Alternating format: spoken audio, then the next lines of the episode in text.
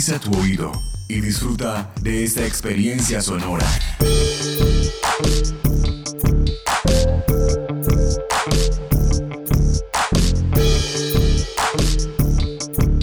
Este es un podcast UN Radio.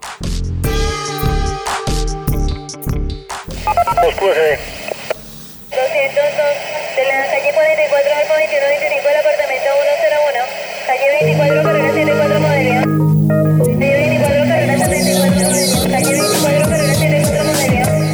Relatos de gobierno urbano.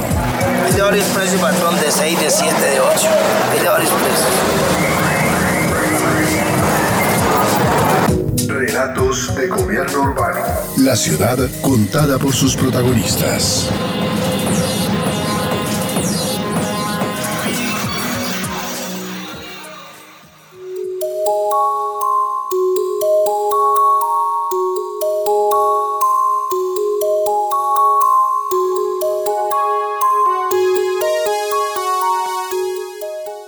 Escasez de recursos naturales, agotamiento de las fuentes energéticas y construcción de ambientes propicios para la proliferación de enfermedades son algunos de los problemas que enfrenta el mundo urbano contemporáneo. Paralelo a su incremento se ha producido a lo largo de las últimas décadas una revolución tecnológica y digital sin precedentes que abre infinitas puertas a la creatividad y desarrollo del ser humano. La presencia de estos dos fenómenos, las crisis urbanas y la revolución informática, abren la discusión sobre la posibilidad y necesidad de encontrar una nueva forma de gestión de los problemas urbanos, ahora dominada por la existencia de la tecnología digital. En años recientes ha aparecido la idea de ciudades inteligentes o smart cities, noción que nos habla de las diferentes formas en las que el mundo de lo digital y lo virtual afectará el modo de gestionar las ciudades. El profesor Marco Pérez de la Universidad Externado de Colombia nos ayuda a comprender este concepto. La metáfora de la ciudad inteligente es el ser humano inteligente y el ser humano inteligente es el que resuelve problemas, el que es equilibrado, el que tanto en su vida personal como en su vida laboral mantiene el equilibrio. Y en una ciudad inteligente se aplica la misma lógica, la ciudad que resuelve problemas, que es equilibrada, que no desperdicia el agua, la energía, que no desperdicia los alimentos, que no contamina los ríos, que no destruye los ecosistemas. Entonces, la ciudad inteligente, en mi es un punto de llegada más que un punto de partida. Una cosa diferente a la ciudad inteligente es la ciudad innovadora, que ese es el punto de partida. O sea, cuando, cuando una persona quiere ser inteligente, adquiere nuevos hábitats, la persona es disciplinada, es rigurosa, es coherente, pero para eso hay que caminar y avanzar en un trayecto es la innovación, es cuando las ciudades toman la decisión de hacer las cosas diferentes para, para lograr un resultado diferente. Entonces, la ciudad inteligente no necesariamente pasa por tecnología. O sea, una ciudad puede ser inteligente si resuelve problemas, por ejemplo, con el concurso de los ciudadanos, con el concurso de los empresarios. Un ejemplo, el tema de las pandemias.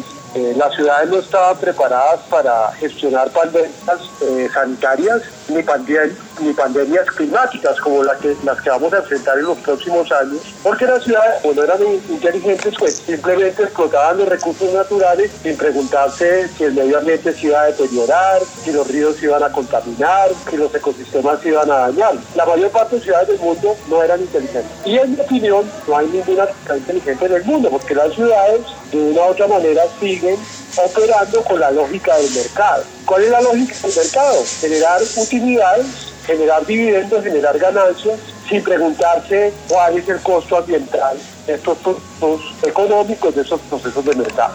Porque otra manera de entender las ciudades inteligentes eh, es con relación a los ciudadanos. O sea, una ciudad es inteligente si los ciudadanos no son inteligentes que las ciudades necesitan que efectivamente los ciudadanos se comporten de manera responsable y cuiden los recursos de la ciudad, ¿no? Si no, la ciudad pues va a ser una ciudad con tecnología, con despliegues tecnológicos, que muy posiblemente generen algún tipo de eficiencias y ahorros de tiempo y de dinero, pero en última la ciudad le va a seguir devolviendo eh, una cuenta de cobro negativa al medio ambiente y a la naturaleza.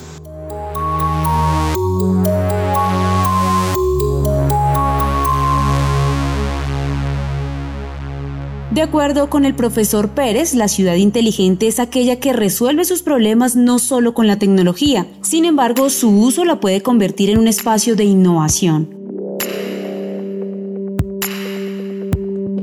La llamada Cuarta Revolución Industrial, cuyo término se utilizó por primera vez en 2016 durante el Foro Económico Mundial, nos habla justamente del surgimiento de una nueva etapa provocada por la introducción de nuevas formas de vida ligadas a la era digital. El profesor Fabio Zambrano, historiador y coordinador de la maestría en gobierno urbano del Instituto de Estudios Urbanos de la Universidad Nacional de Colombia, explica las características de las cuatro revoluciones. La primera característica es la fuente de energía. Eh, la primera revolución está asociada a la generación de energía a través de la combustión de carbón. Esto va a durar casi un siglo, desde eh, finales del siglo XVIII hasta un poco posterior a eh, mediados del siglo XIX. Dura más o menos un siglo. Eh, luego, la segunda está asociada a la generación de energía a través de la energía eléctrica. En dos momentos, uno, pues eh, la invención de la energía eléctrica y la aplicación a, a los motores y segundo, a la reducción de los tamaños de los motores, que fue muy importante. La tercera no hay un cambio energético, hay un cambio sin la información y es eh, la aplicación de toda la, computación a los procesos industriales y luego al comercio y luego la vida cotidiana. Y luego este en la que estamos, que es eh, el uso de la virtualidad y toda la tecnología que va con Internet.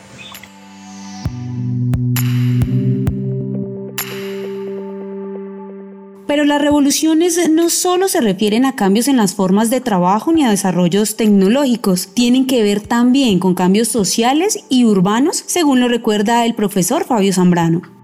La primera está asociado a clases sociales, a la proletarización y a la formación de las industrias en la ciudad, ya que la industria, las actividades productivas hasta ese momento estaban fuera de la ciudad.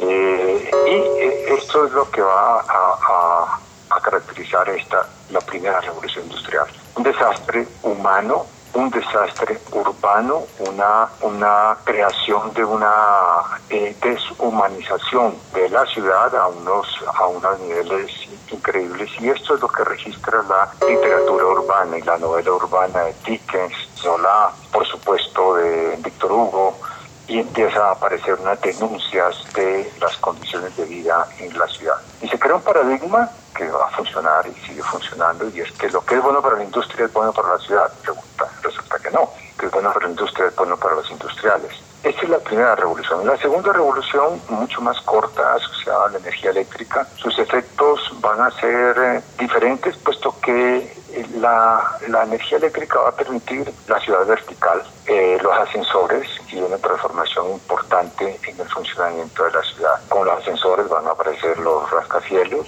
y el panorama de la ciudad empieza a transformarse sustancialmente. Con ello, junto con ello y en paralelo hay una, una transformación importante que es la higiene, porque ya comienza una etapa de industrialización de la industria química y farmacéutica que va a permitir avances importantes en la higiene urbana y en la salubridad de la población. Y esto es eh, importante. Al mismo tiempo, la electrificación, la electricidad va a permitir un cambio en la vida cotidiana, iluminación nocturna, transformación de eh, la cultura material dentro del hogar y esto, esto genera una, un cambio importante en las condiciones de vida. Empiezan a caer, a caer la mortalidad, porque empieza a cambiar la salubridad y el conocimiento de las epidemias, especialmente la de cólera, y esto va a permitir que las ciudades empiecen a abandonar esa condición terrible de ser grandes morideros. La tercera revolución industrial,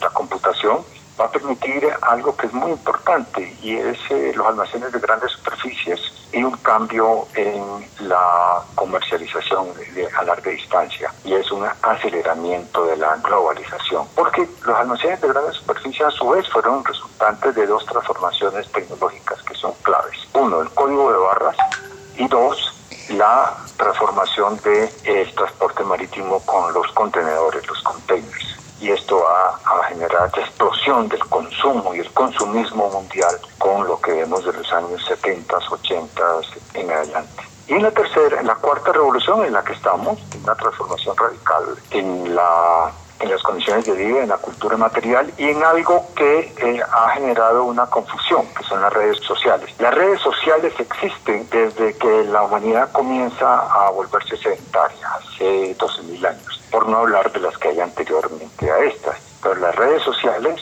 lo que sucede no es que, no, no es que aparezcan con las nuevas tecnologías de comunicación, las TICs, sino que se aceleran y se transforman, cambian su condición. Es decir, sociales forman parte de las redes humanas y las redes humanas vienen con la historia global del mundo, que esto viene de que somos eh, nómadas. Por lo tanto, está asociada a las primeras civilizaciones. Lo que hay es una aceleración y una despersonificación y un distanciamiento social, que es lo que estamos presentando actualmente.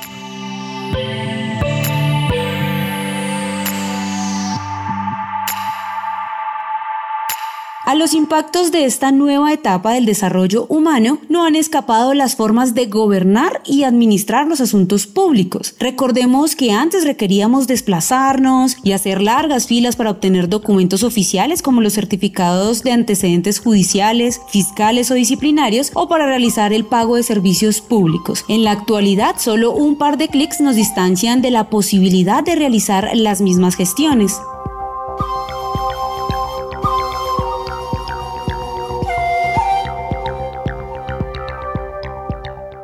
Vivir en una ciudad inteligente, sin embargo, no solo significa que los ciudadanos podamos tramitar o consultar información vía Internet, sino que exista la posibilidad de responder a las necesidades urbanas de una manera óptima aprovechando la tecnología.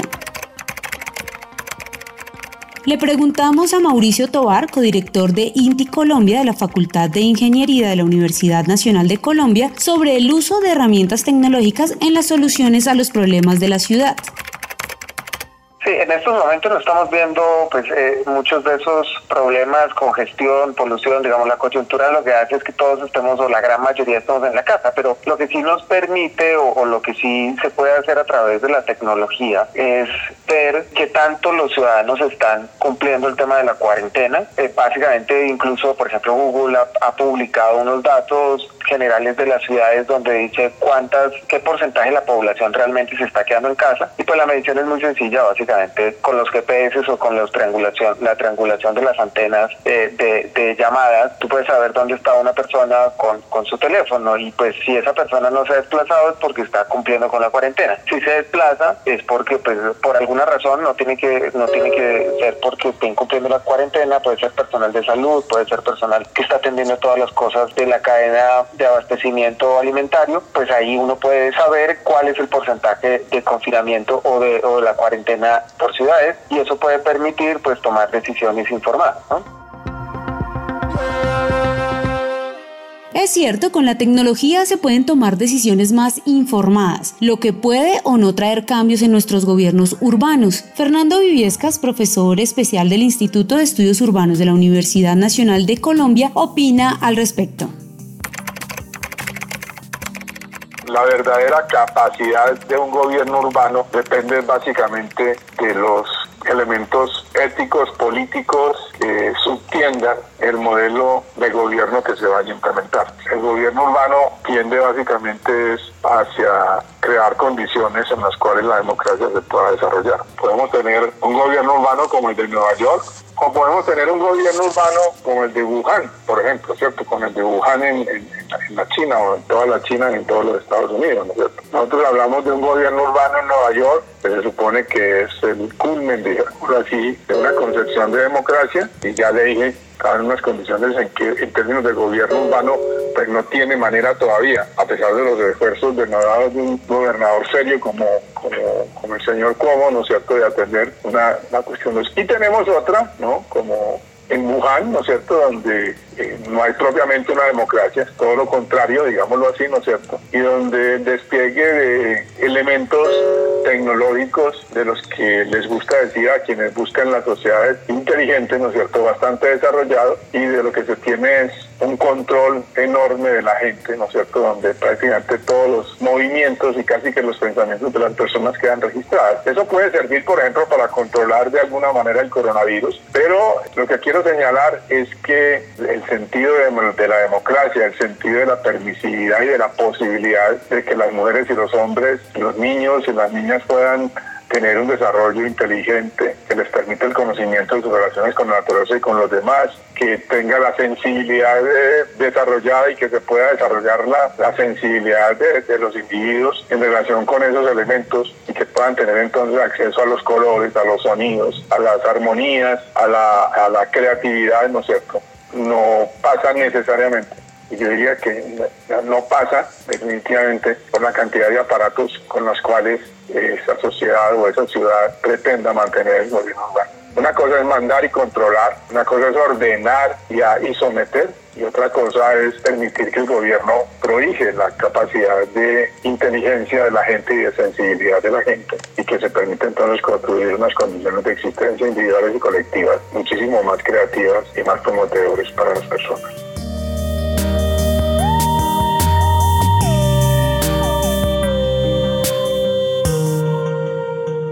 Es indiscutible que el uso de la tecnología es parte del gobierno urbano actual. No obstante, tal como lo menciona el profesor Viviescas, cada problema urbano constituye un reto distinto. La forma como se responda a él dará cuenta de qué tan inteligentes son las ciudades y las formas como se gobiernan. Según el informe de la Cámara Colombiana de Informática y Telecomunicaciones de 2018, ¿qué tan inteligentes son las ciudades colombianas? Bogotá, Medellín y Cali son las ciudades que más han avanzado en el tema gracias a la implementación de políticas que incluyen espacios públicos, aumento de la digitalización, conectividad y accesos a las telecomunicaciones. El profesor Fernando Viviescas reflexiona acerca de lo que está pasando en nuestro país en la simplificación más absoluta, aparentemente la cosa se reduce a tener aparatos. Pues. es una ciudad que tiene muchos aparatos, que la gente se mueve con aparatos, casi siempre por internet, que todo está simplemente uno presentarse en el computador o con el celular y con eso ya cumple con la idea de que la ciudad es inteligente porque se hace todo de una manera más o menos automática y sin que haya muchas cuestiones que resolver. Dije, creo que la cuestión del coronavirus muestra claramente cómo las limitaciones enormes que tiene esa concepción, digamos, los grandes centros, Nueva York, París, Londres, todos, se suponía que eran ciudades inteligentes o que eran las que llevaban de alguna manera el liderazgo en esto de introducir la inteligencia como forma de vida, etcétera, etcétera, y no, son unas pobres sociedades que ni siquiera tienen eh,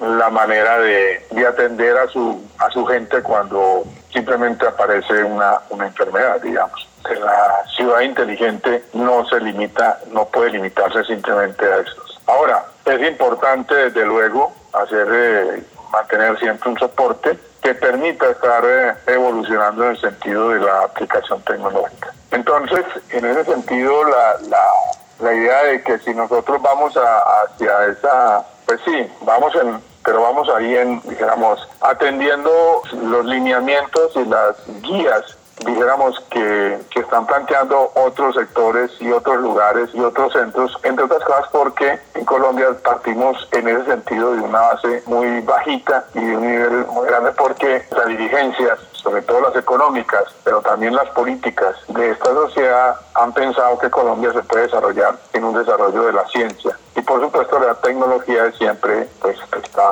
comprada. Entonces, en ese sentido, pues estamos eh, bastante supeditados a la capacidad de compra que podamos desarrollar en un momento determinado para tener eh, elementos que son básicamente los desarrollos tecnológicos a nuestro servicio.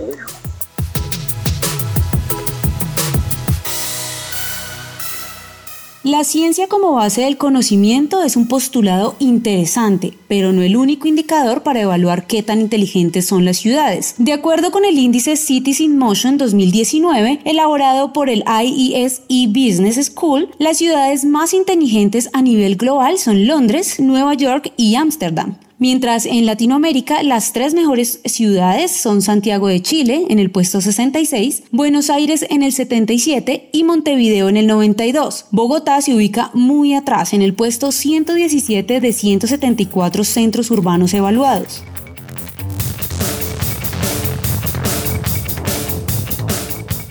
Este ranking evalúa nueve dimensiones, economía, capital humano, cohesión social, medio ambiente, gobernanza, planificación urbana, proyección internacional, tecnología y movilidad y transporte. Para esta versión se tuvieron en cuenta nuevas variables para el análisis, como el salario por hora, el poder de compra, la hipoteca como porcentaje de ingreso y el entorno favorable para el desarrollo de las mujeres. La capital colombiana es líder a nivel nacional, pero no lo es ni en Latinoamérica ni a nivel global. Por ello es necesario que se fortalezcan aún más las políticas y los grupos de apoyo y trabajo de innovación, tanto en el sector público como en el privado.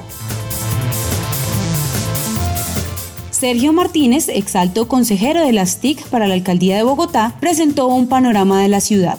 Es muy interesante y reconfortante encontrar que Bogotá ha superado en términos de tecnología esta crisis del coronavirus. La ciudad evidentemente demuestra que es la más avanzada en términos de conectividad, cobertura, infraestructura móvil y internet. Y eso lo demuestra al evidenciarse que no ha habido un colapso de la red o que no había quejas o problemas por parte de la ciudadanía. Sin embargo, tenemos que avanzar en grandes retos para poder continuar con la ciudad inteligente que todos queremos. Voy a mencionar algunos que es fundamental. Primero, definitivamente esta oportunidad del coronavirus refleja que tenemos que dar y dotar de conectividad de primer nivel a todos nuestros colegios públicos en las demás de 700 instituciones educativas que tiene el distrito. Ya es el momento que los niños bogotanos tengan el mejor internet de fibra óptica de banda ancha que les permita suplir las necesidades de educación virtual, porque desafortunadamente es un tema que debemos seguir reforzando. El segundo, esta es una oportunidad para que el distrito cierre la estrategia de trámites virtuales.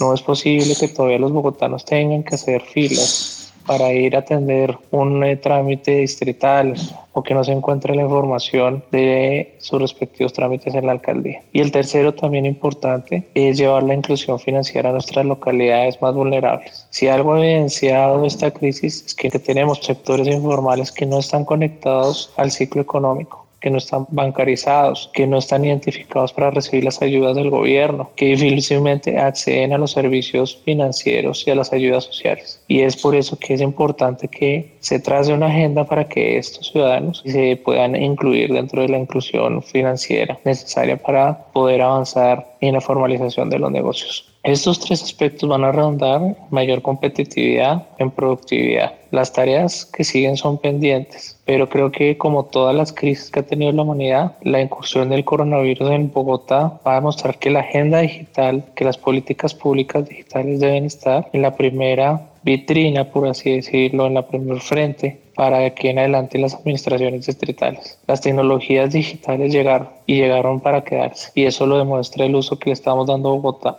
Los retos son enormes, pero esperamos que de aquí en adelante estas políticas tengan, así como las sociales, la mayor prioridad en la agenda pública.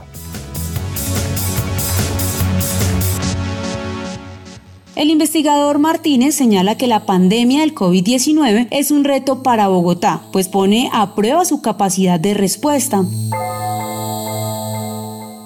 Algo similar pasa en Medellín, una ciudad que le apunta a potenciar sus capacidades tecnológicas y por ello actualmente es sede de la cuarta revolución industrial en Colombia. Medellín cuenta, además de la idea, con un espacio físico para el desarrollo tecnológico de la Ruta N y busca ser reconocida como una ciudad dedicada a la tecnología a nivel de regiones como Silicon Valley en Estados Unidos, Barcelona en España o Shanghái en China.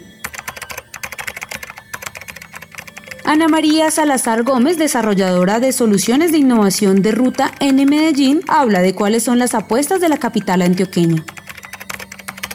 Yo creo que el punto es entender que las tecnologías terminan siendo esos habilitantes para que podamos tomar mejores decisiones en cualquier aspecto em, o en cualquier sector. Una ciudad eh, comprende, digamos que una diversidad de, elementos a tener en cuenta, a necesidades a satisfacer y es con datos o con la información que vamos a poder entender mejor cuál es la dinámica, el comportamiento, etcétera. Entonces, si uno mira desde una perspectiva, por ejemplo, en, en cuanto al abastecimiento de, de, energía, entonces, ¿cómo sabemos qué es lo que más se consume? ¿En dónde? ¿Cómo aquí empresas de este sector pueden entender bien qué es lo que sucede para poder, digamos que siempre tener esa disponibilidad? O en el sector salud, ¿cómo sabemos qué camas hay habilitadas? ¿Cuántas ambulancias hay?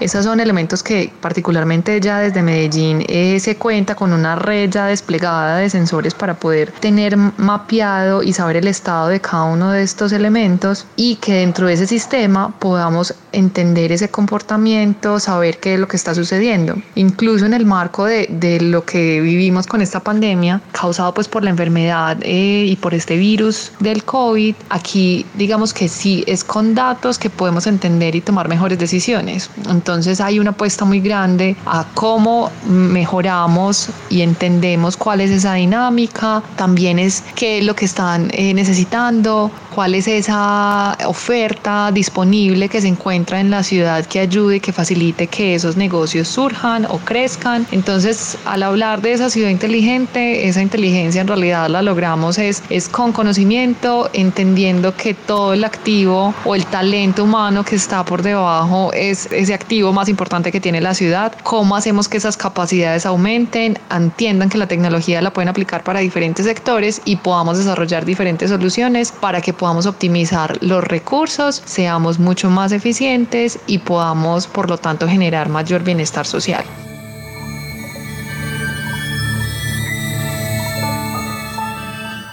Responder a las necesidades de los ciudadanos utilizando herramientas digitales y tecnológicas en aspectos fundamentales como lo es hoy la salud es muy importante. Sin embargo, no todas las ciudades colombianas pueden responder como lo hacen Medellín o Bogotá. ¿Qué pasa en ciudades intermedias como Ibagué? Carlos Salazar, director de Ibagué Cómo Vamos, habló de la evolución del tema en la capital tolimense.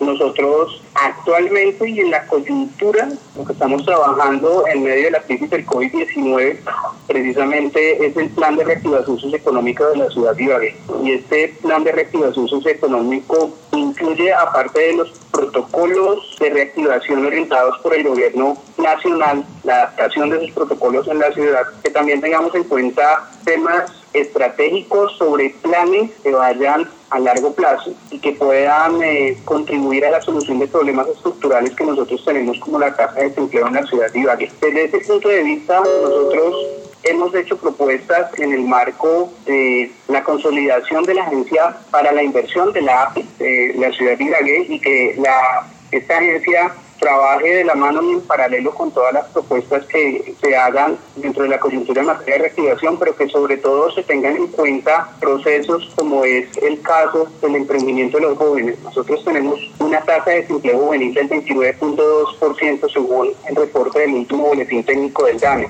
En definitiva, en el tema de ciudad inteligente por el lado de la innovación y los impulsos desde la tecnología, pues nos vemos obligados a incluir estas eh, líneas de acción también dentro de, este plan de reactivación, sobre todo en tecnología de la información y la comunicación, porque ahora si son necesarias en los procesos de adaptación de las empresas, como es el caso del teletrabajo, las ventas por Internet, entre otros, pues que también es necesario que las competencias en materia de educación se fortalezcan en este sentido las instituciones de educación superior. Entonces, por ese lado, estamos trabajando el tema de manera conjunta con la alcaldía de Ibagué, los gremios económicos, el programa de Ibagué Cómo Vamos y el Observatorio Regional de Mercado de Trabajo para poder establecer un plan conjunto que debe precisamente a que se tengan en cuenta este tipo de variables dentro de una política de industrialización para la ciudad, una política de industrialización en el marco de una política de desarrollo económico que establezca los ejes estratégicos en materia de innovación y en materia de capacitación para poder garantizar que Ibagué en un futuro sea una ciudad inteligente alineada con las metas de los Objetivos de Desarrollo Sostenible a 2030 y que podamos nosotros tener unos resultados positivos en términos de calidad de vida para la ciudad y para el departamento del Tolima. Una de las lecciones que hasta el momento ha dejado la pandemia del coronavirus en Colombia tiene que ver con la implementación del teletrabajo, una medida de contingencia para evitar el flujo de personas por la ciudad y así disminuir el número de contagios. Las empresas lo han llamado trabajo en casa o trabajo flexible, pero en términos legales estamos hablando de teletrabajo, una modalidad para generar empleo que en Colombia empezó a promoverse desde 2008 con la ley 1221 y que posteriormente se reglamentó en el decreto 88 4 de 2012. El ingeniero Mauricio Tobar evalúa cómo se ha desarrollado este tema en medio de esta contingencia. Para los ciudadanos en general, la cuarentena ha evidenciado la necesidad de que el Internet sea un derecho fundamental, pues existe una, una brecha entre quienes cuentan con conectividad y quienes no. Y esto pues para estudiar, para trabajar, entre otras actividades. Y también para los ciudadanos el, el número de dispositivos en casa importa, pues si tienes muchos o varios niños y los padres trabajan, pues los niños tienen que estudiar y necesitan conectarse y los padres también y, y, y los terminales o las pantallas o los dispositivos son eh, limitados. Entonces eso puede, puede ser un problema. Lo positivo es que se está acelerando el uso de herramientas digitales en general por parte de la ciudadanía y se está identificando que tal vez muchas cosas que pensábamos que era necesario para los trabajos, como por ejemplo las oficinas, se va a empezar a replantear si en todos los casos es necesario. Y hablando pues de las empresas, muchos sectores han tenido que parar, pues no tienen manera de ofrecer sus servicios de, de manera digital. Otros ya tenían parte o toda su estrategia a través de los medios digitales y son seguramente quienes mejor las están pasando, pero otras empresas han tenido que acelerar su transformación digital ante la coyuntura y reinventarse para poder pues, responder y no morir. Mauricio Tobar también señaló los puntos a fortalecer. Bueno, una, una, una, ciudad inteligente es una ciudad que sin duda tiene lo básico de conectividad a Internet, con buena cobertura a sus ciudadanos, con, con Wi-Fi, con dispositivos a Internet de las cosas y con los servicios digitales necesarios para facilitar la vida y el quehacer de, de los ciudadanos. Pero sobre todo una ciudad inteligente es donde esos ciudadanos reconocen la importancia y utilizan estas herramientas digitales para tomar las mejores decisiones en lo personal, en temas de productividad y, también en una mirada como, como sociedad, pensando en los otros. Digamos, esos creo que son unos elementos fundamentales dentro de una ciudad inteligente. El debate sobre cuál debe ser la estrategia más efectiva para tener ciudades que gestionen inteligentemente su territorio y logren una mejor inserción global se encuentra y seguirá abierto por muchos años. Los retos sin duda son enormes. Sabemos que la tecnología de la información y los medios digitales constituyen herramientas valiosas para responder a problemas urbanos crónicos. Sabemos también que dichos instrumentos hacen cada vez más posible la intromisión de la vida privada y cotidiana de los ciudadanos. Su utilización es no solo útil, sino necesaria. Quedan, no obstante, muchas preguntas por responder. ¿Podremos encontrar un balance entre la eficacia de políticas públicas mediante medios tecnológicos y la garantía de los derechos a la intimidad de los ciudadanos? ¿Tendremos la capacidad de resolver los problemas de inequidad en el plano territorial y regional, en el acceso a la tecnología, por ejemplo? ¿Hasta qué punto el gobierno urbano terminará dependiendo de los agentes privados que controlan las grandes redes y plataformas de información? Este podcast contó con la dirección de Diego Isaías Peña Porras, profesor de la Universidad Nacional de Colombia, la producción periodística de Claudia Sánchez y Milton Medina, la locución de Paola Medellín y la producción sonora de Edgar Huasca.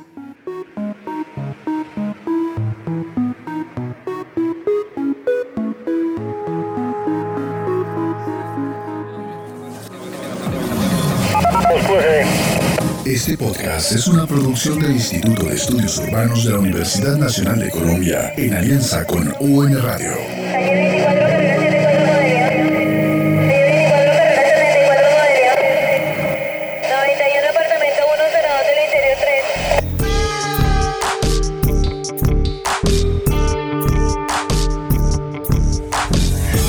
3. Este y otros podcasts en nuestro sitio web unradio.unal.edu.co.